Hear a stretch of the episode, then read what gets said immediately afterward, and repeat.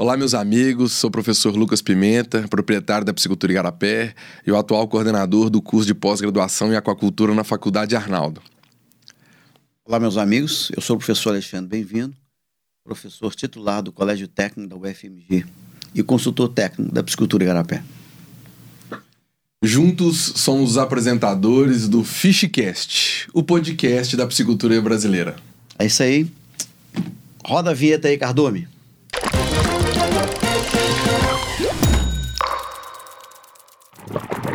E aí, Lucas? Como é que nós estamos hoje? Tudo bem com você? Então, bem-vindo. Hoje a gente tem uma convidada muito especial, a professora Daniela Chemin, uma amiga, PhD em psicultura, coordenadora do curso, coordenadora do laboratório de ornamentais da FMG.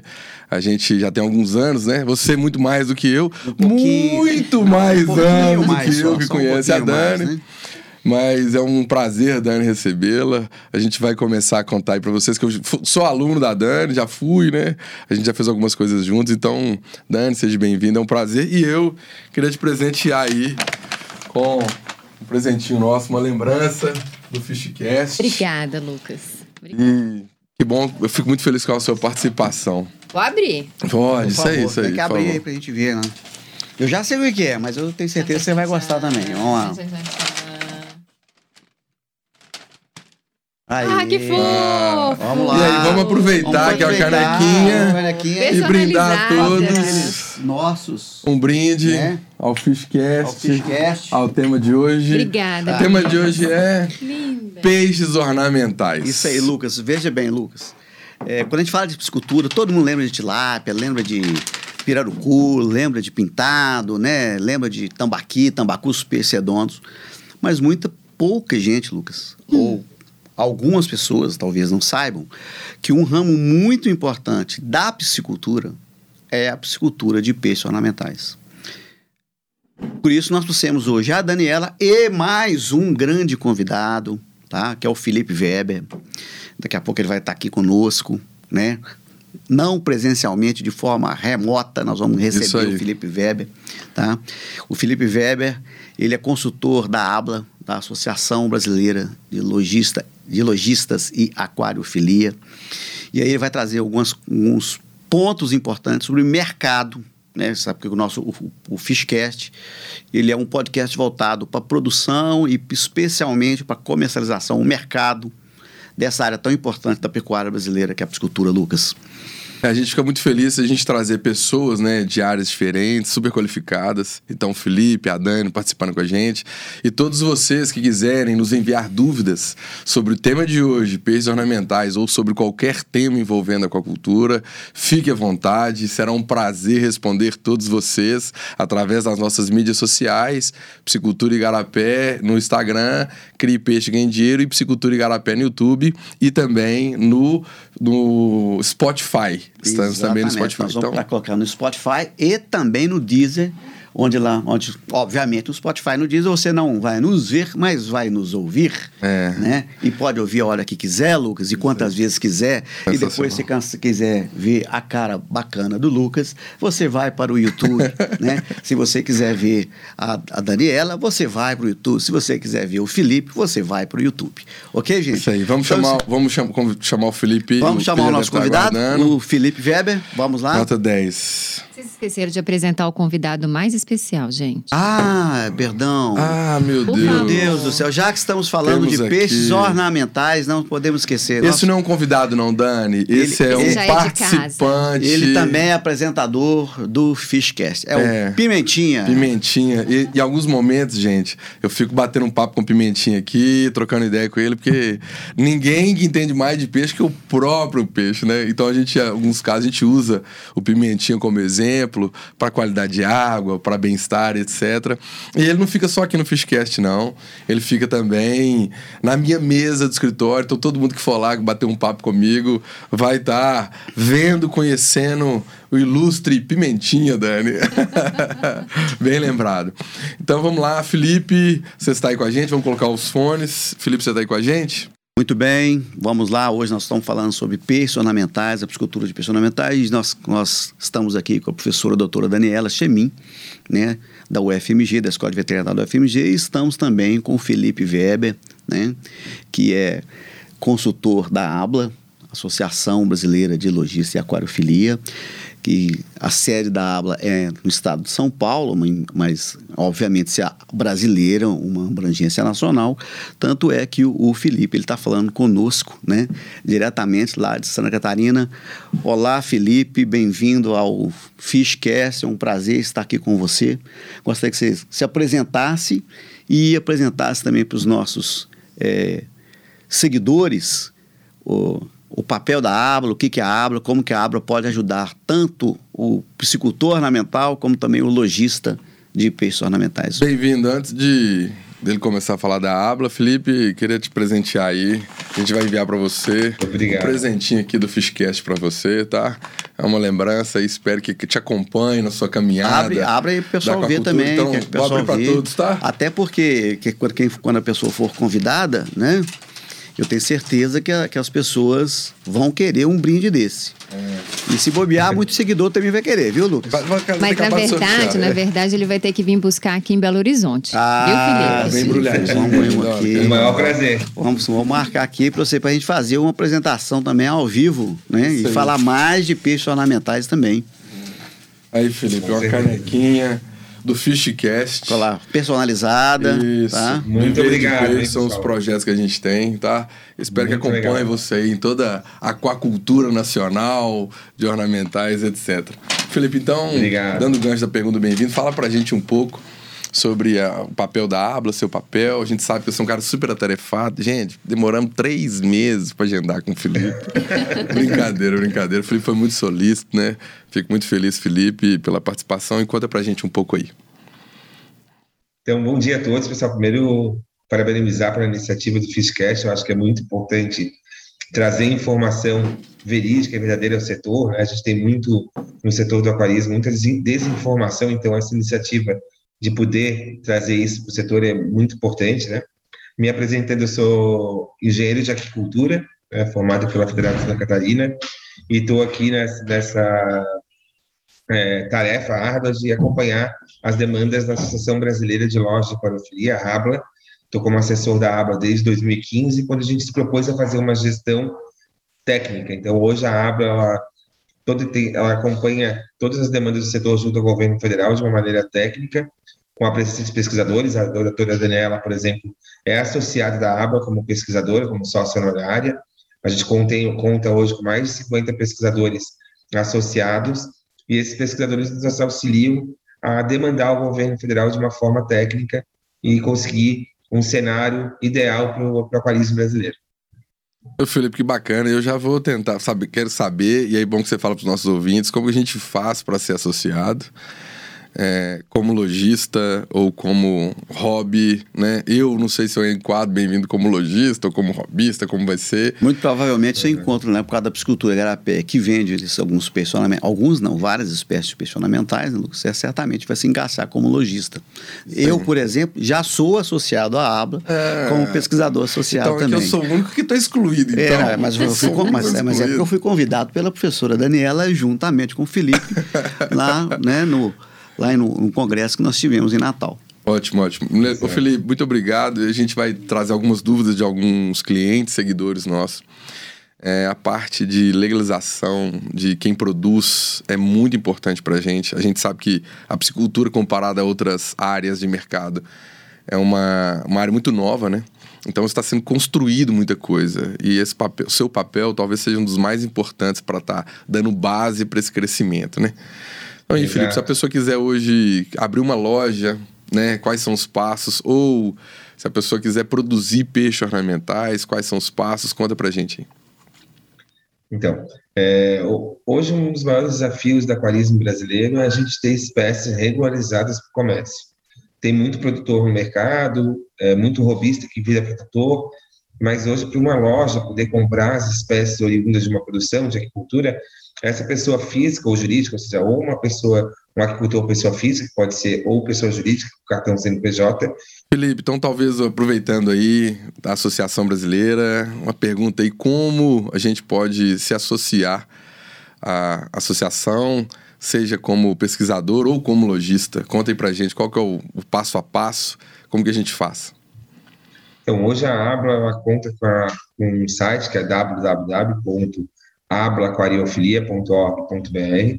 No próprio site tem é, o formulário de inscrição, que é, tanto aquicultores, zoologistas, importadores, distribuidores de produtos pode estar se inscrevendo. Né? Os sócios honorários têm um ambiente específico, que é através um formulário que não está no site, é, um, é sempre convidado, mas fica à disposição para participar, a gente sempre gosta de contar com mais produtores, mais é, pesquisadores, né? Então, é, é isso. E, a, a, é muito importante ter esse número, porque a gente diz né, que o fortalecimento da atividade só vem com reconhecimento do governo federal. E, infelizmente, a gente tem uma baixa adesão hoje ainda no processo de regularização e no processo de adesão à associação. Para você ter uma ideia, a gente fez um levantamento recente com os distribuidores de produtos para aquarismo, e no Brasil hoje a gente tem 10 mil pontos ativos de compra e venda de produtos aquarismo. Oh, muito bacana. Oh, então vamos fazer uma campanha aí, bem-vindo. Depois, Felipe, você vai mandar o link pra gente. A Psicultura Igarapé, o Fishcast abraça a campanha, vamos nos regularizar. E a gente divulga o link aí para todo mundo se inscrever, fazer, porque eu concordo plenamente. Se a gente quer uma área forte, então para isso a gente tem que mostrar para o governo federal o tamanho da área, né, o peso dessa área. E a próxima pergunta, Felipe, que eu queria fazer para você é sobre o, aquele cara que era robista e começa a produzir na sua casa, nos, às vezes, a maioria das vezes, né, Dani? No centro urbano, né? Aquela, aquela paixão começa a deslumbrar uma área comercial. E esse cara que está no momento hoje, já tinha um aquário, virou três, virou quatro, virou dez começa a reproduzir, já não tem mais onde pôr peixe. é basicamente eu... isso aí que vai acontecendo, né? E aí eu falo assim, pô, agora tem que vender isso. Qual que seria esse passo? Como que ele faz, Felipe? Então, o, o produtor ele pode ser perante o governo federal, tanto pessoa física, ou seja, CPF, quanto pessoa jurídica, ou seja, cartão CNPJ. Então, é, ele tem duas etapas. Eu vou comparar com uma carteira de motorista, que fica mais fácil para aí vocês entenderem. Então, o produtor vai no site do Ministério da Agricultura e faz uma inscrição prévia, que é o registro de agricultor. É como se eu fosse ao Detran e fiz, vou falar, vou iniciar o meu processo aqui de habilitação para dirigir o automóvel. A segunda etapa do processo de regularização é buscar licenciamento ambiental ou a dispensa da licença ambiental, que seria comparado com a carteira de motorista e é um médico fazer o psicotécnico e os exames de visão para ver se tem habilidade para poder é, dirigir. Então, quando o piscicultor tiver a licença ambiental em mãos, né, ele volta ao governo federal, insere o número da licença ambiental e fornece ela através do sistema, e ele vai tirar o último documento, que é a licença de agricultor, dentro do Registro Geral da Atividade Pesqueira, o RGP.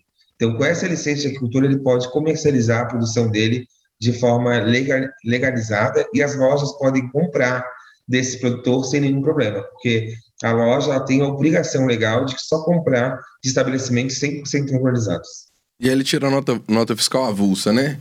Pelo sistema. Isso. Ah, ele vai tirar a nota fiscal do produtor rural avulsa, né? Uhum. E, e, pode, e pode vender. Se ele for pessoa jurídica, ele vai ter é, a possibilidade de tirar é, CN, é, através do CNPJ a nota fiscal no sistema mesmo. Né? Aí ele, se enquadra, aí ele se enquadra como empresa normal, né? Seja simples nacional, dependendo do tamanho, Isso. ele vai se enquadrando. Talvez. E, e, e, eu acho. Pode terminar, por favor. E eu acho também que tem uma, um ponto aqui a se colocar. É, atualmente, a gente tem, dentro da produção de corais, por exemplo, muita loja produzindo coral, tirando muda, né? Replicando coralzinho. E isso é agricultura. Então, se a loja faz isso, comercializa isso, ela obrigatoriamente tem que ter o registro de agricultor também. Isso é, uma, é um ponto. A partir do momento que tu reproduz com finalidade comercial, tu tem a obrigação de ter o registro de agricultor, independente do volume. Pode ser um peixe, pode ser um milhão de peixes, pode ser uma muda de coral, um milhão de mudas de coral. Comercializou, é, replicou o animal, é, reproduziu, obrigatoriamente tem que ter o registro de agricultor. E não parece ser tão complicado, né, Felipe? É, é, Felipe, só uma observação também. É, geralmente, quando está mexendo com, com, material biológico, né, provavelmente ele vai ter que também fazer o cadastro técnico federal no site do IBAMA. Eu tô, isso, tô correto? Exatamente. Exatamente. Isso. Então, Além, lembrar disso aí isso também. É do, isso é a parte do mapa, né, do Ministério da Agricultura, que é a, a licença. O outro documento é o Cadastro Técnico Federal de Atividades Potencialmente Poluidoras, o CTF, que é feito no IBAMA. Tanto esse registro de agricultor quanto o cadastro técnico federal são dois documentos que a Associação Brasileira de Lojas de Aquariofilia auxilia quando o associado se inscreve na associação. Então, todo o processo de regularização é acompanhado pela nossa equipe regulatória né, e jurídica. Ah, nota 10. E para eles, para esse, como está a maioria das áreas, eles precisam de um responsável técnico também? Isso é, uma, é um. Toda atividade que tu exerça com animais vivos, tu tem que ter um RT, né? Um responsável técnico. E quais são as e aí áreas tem uma discussão. que podem ser? o- isso- isso tem uma discussão muito grande que é, é, tem que ser um médico veterinário, tem que ser um engenheiro de pesca, o que tem que ser? Qualquer profissional que o conselho daquele, daquela profissão emita a RT, a anotação de responsabilidade técnica. Então, pode ser um veterinário, pode ser um engenheiro de pesca, um engenheiro de aquacultura, um engenheiro de aquicultura, Pode Um ser uma zootecnista, bióloga. Pode ser uma bióloga. Uma bióloga. Uma bióloga. Pode ser um biólogo conselho- também. né? é, exato. Desde, desde que o conselho emita, a RT pode ser. Ah, É. tem que ser obrigação, obrigatoriamente um médico veterinário? Não, não tem que ser. Já tem várias decisões judiciais no Supremo Tribunal, né, que, que colocam qualquer profissional habilitado pelo seu conselho tem essa, pode ter essa responsabilidade e essa função Então- dentro do empreendimento. Vamos, vamos pensar no, no- no produtor, para a gente orientar o produtor, por exemplo, se ele, quais são aqueles profissionais, porque às vezes ele não tem uma, naquela região dele, não tem um engenheiro de, de pesca, um engenheiro de agricultura, mas tem outros profissionais com que ele pode acionar, né? Vamos lembrar, além do engenheiro de pesca, né, o engenheiro de agricultura, o médico veterinário, né, Zootecnista, zootecnista, biólogo, biólogo, é, certamente um engenheiro agrônomo, né, prova- muito O provavelmente. engenheiro agrônomo, será que Sim. pode assinar? Se ele for Isso- emitir é responsável de técnica, é possível que sim. Acho que o engenheiro agrônomo mais é parte de, de- edificações, não? Não.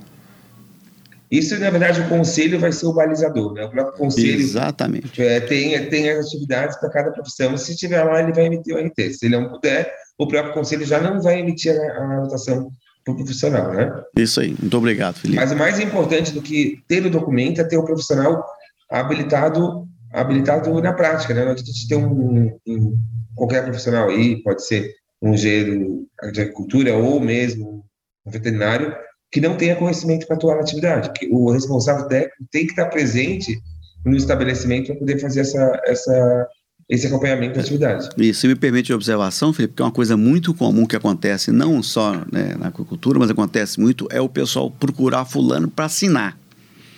Pelo Ah, amor de Deus, né, gente? É, eu, dá, ah, né? eu, eu não só tô querendo assinatura. Isso pra né? mim tem dois doidos, tá? O cara que pede e o mais doido, o cara que assina. O cara que assina. Imagina, o cara vai construir um prédio. Ô, engenheiro, você só assina aqui pra mim, cai o prédio, Exato. mata um tanto de gente, além do, do risco, né? Então, gente, pelo amor de Deus, se você tá me ouvindo aí, se você for produtor e tá pedindo pra um amigo seu que mora longe e tal, assinar pra você, faço não, faço não. Tá, fala pra ele lá todo dia, às vezes certinho pra acompanhar, porque ele tá pondo o conselho dele em risco. A profissão dele, que ele demorou tempo, né, para adquirir, ele pode pôr em risco. Porque problema, a gente sempre fala, né, Bivino? Problema tem em todo lugar. E vai ter na sua produção também. E você que é o amigo, tá? Que quer, quer assinar, seja amigo do seu produtor. não assina. Não assina, não. Deixa ele fazer o negócio direitinho, bacana, tá? Exato. É, bom, não é isso aí, Felipe? Ô, Vamos Felipe, lá. aproveitando esse, esse, esse tema ainda, existe o técnico aquícola, que eu recentemente me formei em técnico Aí, aquícola, tá né? Tá vendo? vendo?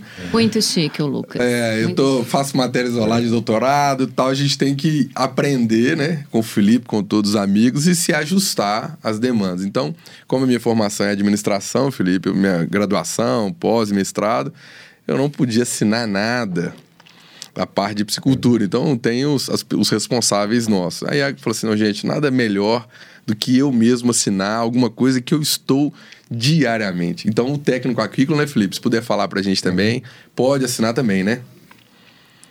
Exato. Toda profissão que o conselho reconheça como legalmente habilitado para tal, pode. né? Então, isso é, é uma, uma delegação do conselho e pode sim. É, um- uma única competência que é exclusiva e, dá- e tem, gera muito conflito aí na- entre as profissões ainda e no setor é a questão da- do, do atestado sanitário. Né? Sim. Isso sim ainda é uma competência exclusiva do médico veterinário. Então, para emitir um atestado sanitário para transporte ou mesmo é, para solicitação de, uma, de um certificado de exportação, essa sim é uma atribuição exclusiva do médico veterinário. Mas aí você pode tra- contratar um avulso para pontualmente fazer esse transporte. Isso aí eu, eu particularmente, já não vejo problema nenhum, porque você não vai exportar todo dia, né? Então não vai acompanhar diariamente. Então vai ter uma ação de venda, né, de exportação, gosto que, que cabem, aí você chama um médico veterinário, ele vai conhecer a sua produção, vai avaliar o peixe. Também é aquele mesmo caso, não é me manda assinado aí, não. Vai lá, você médico veterinário. Ô, Lucas, é, só, só re- relembrando o que nós estamos falando em outros episódios né, que a gente fala sempre. Isso tudo faz parte do seu planejamento, da sua produção, da sua loja, seja lá o que for. Você transporta todo dia, então talvez o melhor profissional para você será um médico veterinário. E olha que eu sou um biólogo falando isso. Né? Você exporta muito, então talvez o médico veterinário seja aquele profissional que vai lhe atender melhor. Né? Você está muito mais voltado na produção, então esses outros profissionais todos lhe atenderão muito bem. Sim. É isso aí? Sim. Então, de novo, uma coisa que a gente fala sempre. Se você está montando um negócio, seja uma loja, seja uma produção, seja uma fazenda, seja urbana, seja rural, planejamento. Aquela, aquela história, seja né, na piscicultura, de você colocar um- uma caixa d'água no fundo de casa, colocar um aquáriozinho, uma bacia, ou na sua fazenda, você abrir um, um- um buraco no chão, colocar água. Isso não está mais cabendo, não mais atende à piscicultura comercial, ornamental, para produção de corte, seja o que for. Planeje e siga o seu planejamento. Bem-vindo, Felipe. A gente fala isso não é só na psicultura, não, né? Isso em qualquer área da vida, gente. Se você, não existe uma coisa que tende a dar certo se não for planejado. A gente pode pegar dos mais simples, as coisas mais simples da vida, as mais complexas. Casamento, uma coisa super complexa. você planeja Exato. casar, namora o tempão, já pensa como vai ser a vida a dois, os custos disso, como é que vai ser o casamento. É, tem gente que não planeja, não. O negócio, às vezes você pega de surpresa. aí. Mas, mas isso não é nosso problema. Não estamos aqui para falar disso. E- vamos e vamos é voltar. Vamos voltar para o mercado, né, Felipe? É, e nesse planejamento é fundamental a, a parte de regularização, né? Não existe atividade sem regularização. Então, ah, mas eu sempre trabalhei aqui há 20 anos, não tem problema nenhum. Você vai ter problema, porque o governo federal está trabalhando para fechar o cerco nessa, nessa questão de regularização. E tem que fechar mesmo, né? Então, é, no futuro, vai ter, existe um sistema desenhado pelo IBAMA já há muito tempo, que chama DOP, Documento de Jurídico Pescado, que seria um sistema de é, crédito e débito, em que o IBAMA vai chegar numa loja e vai saber o que tem dentro da loja. Então, se um produtor não, for regularizado, ele não consegue acreditar a espécie daquela loja, não consegue mandar a espécie para aquela loja. Então, é, é tempo de correr para essa regularização. Né? E, e só complementar também um pouquinho, Felipe, é, lembrar as pessoas o seguinte: existe a regularização ambiental também em nível estadual. Então você tem que observar no seu estado quais são os documentos exigidos para que possa fazer. Por exemplo, licenciamento ou dispensa licenciamento, que o Felipe falou, muito provavelmente quem vai emitir é o estado onde você está. Né? Exato. Alguns estados, é bom colocar isso, já delegaram ao município, né? Então, é, tem estado que já delegou essa, essa competência ao município, como, por exemplo, é o caso de Santa Catarina, é, Roraima e assim por diante. Isso aí. É, e só chamando a atenção, né, lembrando que às vezes as pessoas esquecem, ah, se preocupam com a legislação nacional, né, e depois esquece que ainda tem essa legislação estadual. Então, às vezes, elas se planejam para produzir determinada espécie, que nacionalmente é permitida, vamos dizer assim, mas na hora que chega para pegar a legislação do estado dela, aquela espécie que ela Isso. escolheu não pode ser produzida por N motivos de legislação estadual ou municipal. Né? Então tem que prestar Muito- atenção em relação a isso também. Muito bem lembrado, Dani. Por exemplo, aqui onde eu estou, em Santa Catarina, é, é proibido a produção de lebiche. E tem muita Isso. produção de lebiche, né? Mas É. a, legislação estadual não permite. É, um exemplo típico que a gente tem é o panga, né? Na maioria do, do, do Brasil, o panga não é, não é permitido a sua produção, né? Eu acho que é o exemplo mais simples, fugindo né, do ornamental um pouco, mas é o exemplo que o pessoal mais conhece aí, por exemplo, é né? o panga. Um exemplo ah, que agora caiu por terra, que a gente fala, é a produção de tilápia no Amazonas. Antes era proibido, né? E agora ah, já está sendo permitido ali a produção em alguns lugares da, da, da produção de tilápia. Então, é uma questão que a gente precisa estar atento para depois você ter o planejamento, fazer tudo certinho. E na hora que você for implantar, de terminar a parte da legalização estadual, ou seja, municipal, e aí você tem que mudar todos os seus planos. Bem-vindo. Acho que essa dúvida aí a gente vai poder conversar mais tempo, né? Que o Felipe vai gentilmente nos ceder aí um passo a passo, quais são, vamos divulgar nas nossas redes sociais, vamos incentivar todo mundo a regularizar. E vou aproveitar o gancho da Dani para já fazer uma pergunta que é muito comum para o Felipe também, bem-vindo. Quais são as principais espécies de peixe ornamental? Eu sei que a gente tem o aquarismo, né, que é de ornamental, e também lagos. Então, por favor, me fale quais as espécies principais para aquário, para lago, característica um pouco de cada uma, que o pessoal aí está querendo saber e eu também. Vamos lá. Quer falar, Felipe? Pode começar. Bom, eu vou começar. É, a gente teve uma mudança muito grande disso no período da pandemia, tá, pessoal? Eu vou trazer isso para vocês. Quando a gente entrava numa loja de aquário até dois anos atrás, é, tu olhava as espécies, a maior, maior parte das espécies eram exóticas, né? Não eram originárias do Brasil. Bom, aí vamos citar a, a carpa, né? É, o quingo, molinésia, plati, é, lebiche, que são as principais espécies do mercado, né? Com a pandemia, a gente teve um boom, um crescimento muito grande no aquarismo, praticamente dobrou aí o, o comércio nacional de espécies e insumos, e isso se deve à presença das pessoas mais em casa, teve, tiveram tempo para desenvolver os seus hobbies, e o mercado internacional parou por falta de voos internacionais é, com frequência, e a produção nacional de espécies brasileiras foram voltados para o aquarismo nacional, e isso fez com que o aquarista brasileiro tomasse gosto também para espécies nacionais, né? Então, hoje a gente deu uma diversificada bem grande nisso, vai entrar nas lojas de aquário, vai encontrar aí o disco nacional, que até então é levado para fora, vai encontrar os cascudos, né, amazônicos, que até então somente exportados. Então, a gente está mudando nosso aquarismo, ainda são mais, são mais de 100 anos aí de história com as espécies tradicionais que eu citei, mas isso vem mudando.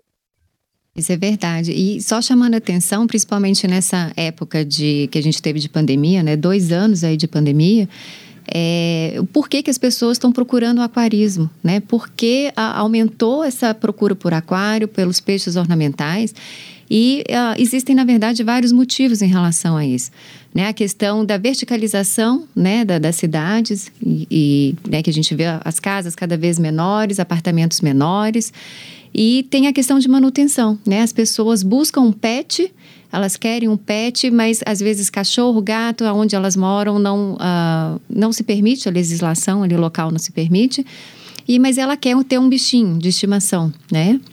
E isso fez com que o peixe ornamental, hoje, é, hoje a gente pode chamar, falar que ele é um pet, que antigamente não era reconhecido como pet, hoje já pode ser reconhecido, né, como pet. Tanto, né, a gente tem aqui o pimentinho, o pet a gente dá normalmente dá nome, né, para os bichos, estão com muito carinho. E tem também a questão de manutenção, né? O peixe ornamental ele ocupa pouco espaço, mas a, você pode ter aquários maiores, Aquário né? jumbo, né? Jumbos, e, e, hoje né, tem várias uh, diversificado, diversificação aí no mercado. Mas a questão de espaço, que ele ocupa pouco espaço, dá menos trabalho, né? Menos manutenção.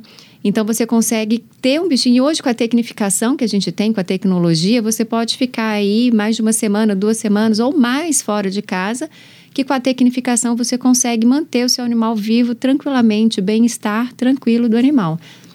Então, todos Eu esses fatores é. aí levaram, né, Felipe? Ajudaram aí também na questão de, de, desse aumento na, na, produção e o aumento na procura de peixes ornamentais. E eu não, sou, eu não sou da área, não. Tá mas eu vou acrescentar talvez uma coisa mais interessante aí, que é o controle da ansiedade, né? É. Justamente. O aquário, quer dizer, eu já vi, já vi literatura falando, por exemplo, que um dos locais que o pessoal mais gosta de aquário é escritório de médico, especialmente consultório odontológico. E laboratórios, né, onde fazem exames, onde a pessoa tem que retirar sangue, etc. Você pode reparar que sempre tem um aquário né, nesses lugares. Na grande maioria deles, você vai encontrar um aquário. É isso aí. Você ia falar, Felipe? Sim, é, é bem isso que a Dani falou. A gente teve um avanço no aquarismo muito grande nos últimos anos, né? Quem é da área há mais tempo, ou até pouco tempo, vai observar que mudou muito o aquário. Né? Hoje o aquário tem muita tecnologia. No Brasil, é, a gente não tinha essa realidade ainda, mas no mundo, a população de lares com peixe é, som, é, total é maior do que a população de lares somados de cães e gatos. Olha então, que legal. Você ter uma ideia da população do tamanho do, do aquarismo. No Brasil, hoje, é, já é, é, muito expressivo, e cada vez com certeza vai se fortalecer mais. A gente tem dados só, só de criação regularizada nos últimos dois anos da pandemia, cresceu mais de 30%. Olha, o maior, o maior, pet, maior pet do mundo é o peixe, bem-vindo. É, É, se tinha- somar, se somar, olha que aí. loucura Somar a quantidade de animais. Se somar a quantidade de animais, se somar peixe e gato, não dão no mundo a quantidade de peixes. E isso, assim, a gente sabe que o Brasil né, é um país muito novo e essa tendência mundial. E eu já tenho esse, esse pet na minha mesa do escritório. Tenho quatro filhos, então, assim, eles vão lá na loja primeiro porque eles querem ver é o, é o, é o Betinha, é o Pimentinha.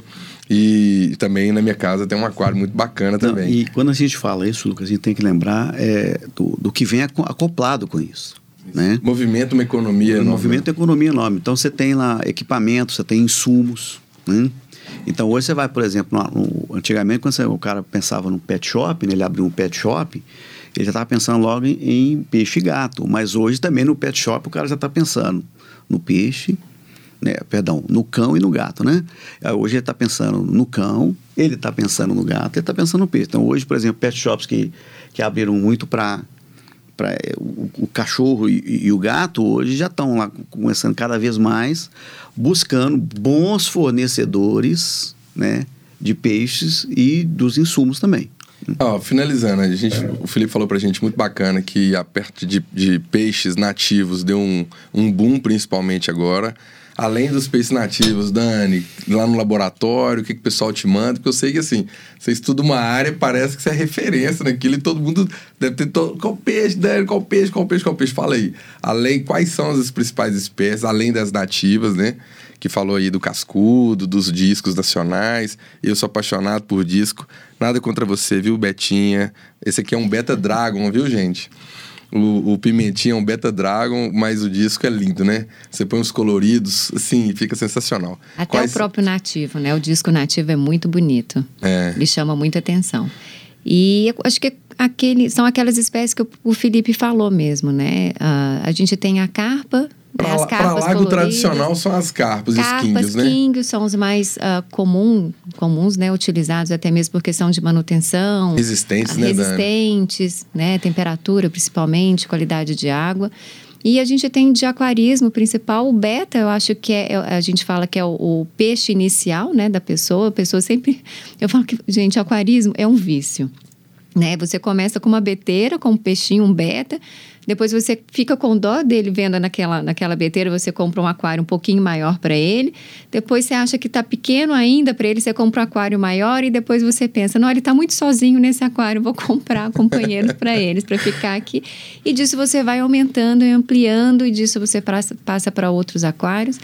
Então a gente tem o beta como carro inicial, né, que a gente fala de comércio aí. O King ainda é muito comercializado. Os, os ciclídeos africanos está ganhando aí um bom mercado. Os tetras, né, de modo geral existe uma variedade muito grande de tetra no mercado. Também está ganhando muito espaço, inclusive os tetras nacionais, como o Felipe falou aqui pra gente. E os cascudinhos, né? São aí os principais aí, é, carros-chefes aí do, do mercado Ô, ornamental. Dani, você não, você não falou do neon, não, mas eu vi Ah, no Instagram então, um mas, aquário. Mas o que, que acontece do neon? Maravilhoso. O neon ele é muito comercializado. Você sabia que o neon é o, o- o peixe mais, eh, em número de animais, o mais comercializado né, no Brasil? Não sabia. E a maioria dele vai para exportação. Oh. É, infelizmente, É para Bem-vindo. Eu vi um aquário, assim, plantado, né? Tipo o meu aqui, com as plantinhas. O cara pôs uma luz. É que, pare, que parecia um quadro de tão lindo o aquário. Um monte, era um aquário só de neon, Dani. Assim, e o cara pôs no, no Instagram uma música bacana e aquelas luzes ali. Gente, eu fiquei falei assim: eu quero um aquário de neon. Eu quero um aquário de neon. Não, mas aí o que, que acontece, Lucas? Esse tipo de aquário está ganhando muito espaço, que é, é aquário plantado, mas voltado para o paisagismo. Sim. né? A gente Sim. já está tendo várias pessoas especializando nisso daí e tá ganhando um mercado bacana, porque é lindo. Né? Você olha para aquele aquário plantado de paisagismo e literalmente mimetiza uma, um ambiente externo, né? uma paisagem, uma floresta, alguma coisa assim. E normalmente eles colocam esses neonzinhos porque ele dá um, um brilho, né? Ele, ele é pequenininho e não, não destrói também muito ali o seu Mantém, paisagismo. né? Eu vi, Fica muito bacana. Eu vi, além do aquário plantado, vou até pedir para depois a edição colocar aí essa foto. a pessoa simulou uma montanha, uma árvorezinha e um beta. Você olha, parece uma paisagem, areia branca, uma montanha que é uma pedra grande, um aquário mais ou menos de um metro, uma árvorezinha pequenininha no, na, no alto da montanha e um beta ali.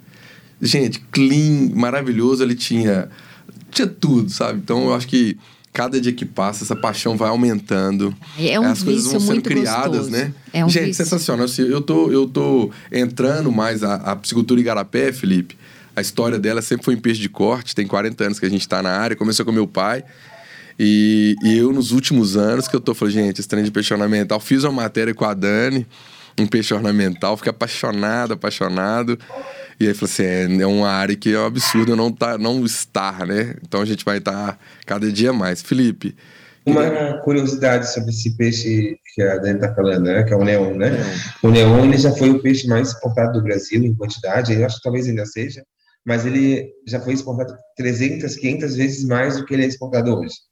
É, eu tive a oportunidade de visitar na República Tcheca é, e na Ásia criações de neon, da nossa espécie, né, do cardinal, é, eles já desenvolveram, eles têm várias variedades desses peixes lá fora já, né? Tem manual de como criar lemon em tcheco, que eu tenho até esse livro. É, então, assim, eles é uma tecnologia desenvolvida. E hoje, é, esse, esse peixe realmente está tá muito presente no, no aquapaisagismo. Aquapaisagismo? Né? Que, é forte, que é muito forte, né? Então, é, é realmente é, é uma, uma modalidade nova e tem muita gente especializando, tem lojas especializadas disso em São Paulo, em São Paulo região e outros lugares também e é, é uma tendência real do momento já. Ô Felipe, eu vou fazer um convite aqui presencial. Já falei com a Dani, a gente escreveu um livro sobre peixes ornamentais. E aí, Dani, agora a gente vai ter que colocar um capítulo sobre aquapaisagismo, Felipe, é isso? É, muito bom. Bem-vindo, viu? Um Pode aquário. Colocar. Um aquário que ele é, ele é. Tinha pouca água, devia ter uns 10 centímetros de água. As pedras né, para fora do aquário, a água caindo pelas pedras, um pouquinho de água e um, dois peixes.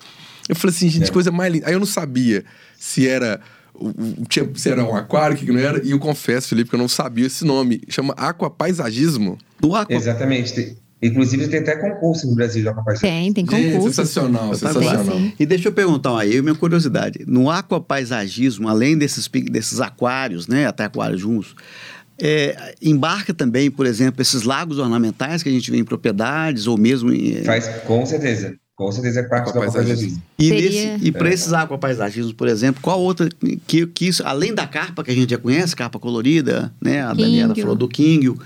É, essas espécies nativas, por exemplo, eu tenho certeza que aí eu, eu falo que, gente, que, eu sou, você é o consultor da ABA, eu sou consultor da piscicultura Garapé, e eu sei que lá na piscicultura Garapé é um tal do pessoal ligar pedindo, né, pirarara, pirarucu, é, né? é tendência agora, né? O aquarismo jumbo. E o aquarismo jumbo, uh, você pode ter tanto em casa, e obviamente você vai precisar de aquários um maior. pouco maior, né? Para poder colocar em casa, mas também você pode colocar isso em lagos ornamentais. Não necessariamente, tem né? Tem que ser o, a carpa que todo mundo está acostumado, mas agora essas espécies que são denominadas, foram taxadas como espécies de corte, seriam utilizadas para ornamentação também. Não é porque o Felipe né, falar, eu quero contar a história da carpa. Exato. Eu quero contar a história tem, da carpa, tá, Felipe? O cara queria, que brigou comigo no YouTube, que, que eu não consegui ensinar ele a, a, a carpa comer na mão dele. Depois você ensina isso pra gente lá, por favor. o, é, essa questão do alfabetização está cada vez mais presente, principalmente está em empreendimentos de, de, de, hotelaria, né? Tem hotéis sendo construídos no Brasil, tem um projeto que está tá sendo desenvolvido em Brasília, que eles estão fazendo os biomas ao redor do hotel. Então vai ter o bioma de bonito, vai ter o bioma amazônico, e tu vai nadar e mergulhar com os peixes dessa região dentro do hotel. É, eu já vi já, já alguns que a, chama piscinas naturais, né? Que na realidade o cara Isso. cria uma piscina, mas com peixe, tem um tratamento de ar completamente diferente, porque não pode ter cloro, né? O óbvio. Exato. Mas aí tem os íons da água, tem, tem tudo, o UV. Tudo. Fica assim, você tem uma piscina, você tem um lago que utiliza como piscina. Então a densidade de peixe Exatamente. é muito menor, a água cristalina, poucos peixes, mas aquela vegetação em volta, assim, maravilhosa. Ô Felipe, acho que o nosso, nosso papo aqui, se a gente for continuar conversando, não vai parar hoje, não. Eu quero já deixar as portas abertas do Fishcast para você, agradecer aí sua presença. É, todos os nossos seguidores nos enviem mensagem, a gente redireciona para o Felipe. Felipe, vamos marcar um outro bate-papo quando você estiver em BH nos avisa, vamos tomar um café, um pão de queijinho que é tradicional nosso, né? Café com, com Felipe certeza. mesmo, né, Felipe? É, é gosto bastante. Cafézinho, um pão de queijo, vai ser um prazer recebê-lo aqui. E mais uma vez, muito obrigado, tá? Se tiver alguma novidade da associação, nos envie, a gente vai repostar, vai participar, vai ser um prazer estar diretamente ligado. E pode ter certeza que amanhã já vai ter mais um associado, que sou eu, na associação. Vai ser um prazer, viu? Mais uma vez, muito obrigado. Ah, imagina, foi um prazer. Eu acho que iniciativas como essas de vocês somam muito no nosso mercado, né? De trazer, trazer o assunto para discussão e pessoas que possam falar com propriedade, como eu falo de legislação, a Dani aí o outro, e o, os outros participantes falam de mercado, pesquisa, é muito bom para trazer para o mercado, né? Falta isso realmente, informação com fonte confiável, né? Isso aí, muito obrigado, Felipe. Felipe, muito obrigado pela participação. Tenho certeza que talvez você vai virar figurinha fácil aqui no nosso aqui no Fishcast. Vamos deixar é, é, esse, esse, essa porta aberta, né, para que a Abra possa se manifestar, divulgar a Abra e divulgar essa parte importantíssima ligada à piscicultura, que são que é a piscicultura ornamental e o aquarismo. Muito obrigado, Felipe. Nós agradecemos demais a sua participação. Muito obrigado. Um abraço, gente. Até mais. Até mais.